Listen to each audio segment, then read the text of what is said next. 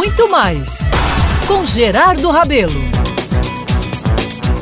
O mundo ainda chorava a morte prematura da princesa Diana quando, entusiasmado em fazer diferente, em buscar glamour para vivê-lo por aqui intensamente, decidi trazer para movimentar uma das festas de lançamento do livro Sociedade Paraibana um vestido da linda Lady Di, arrematado por Hildegard Angel para sua faculdade de modas no Rio de Janeiro. Mas deixa eu explicar essa história. Durante duas décadas, lancei a cada ano e meio, às vezes dois anos, o livro Sociedade Paraibana, uma espécie de catálogo super VIP com informações daqueles que, de alguma forma, decidiam alguma coisa em nosso estado. Não é livro de rico, não. Era livro de influentes personagens de nossa sociedade. Meus amigos, nunca gostei de fazer festa igual. Acho maçante e por conta disso sempre procurei inovar. E foi aí que me interessei pelo vestido da princesa, né? Já que só se pensava num fato. A princesa não veio à Paraíba, mas o vestido dela chegou e trazendo o aroma daquela linda mulher. E o vestido veio, viu?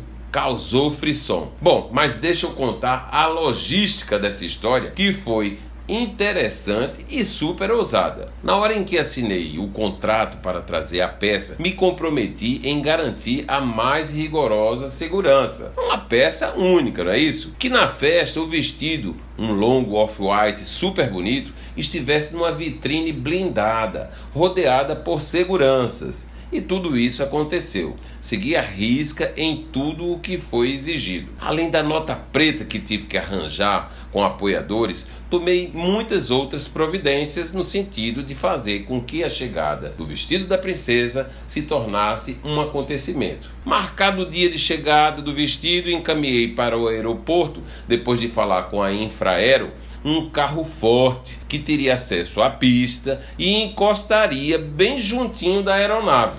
A ordem para esse momento era a seguinte: seguranças perfilados fazendo um caminho com tapete vermelho, é claro. No final desse caminho estaria eu para receber das mãos da representante da faculdade o tal vestido. Meus amigos, curioso e engraçado mesmo foi ver passageiros assustados com aquele aparato. E a descida do vestido que estava nas mãos de uma senhora chamada Vilma Bogossian, cunhada de Hildegard, uma mulher elegante, tranquila, sem afetações e nem chatices, mas com um olhar de quem estava desavisada e até temerosa com tudo aquilo que ela estava assistindo. Vilma olhou para mim e disse: Meu Deus, o que é isso? Ao que eu respondi sorrindo: Honras para o vestido da princesa seguirá agora nesse carro blindado para um cofre. Aí o carro foi em seguida se afastando.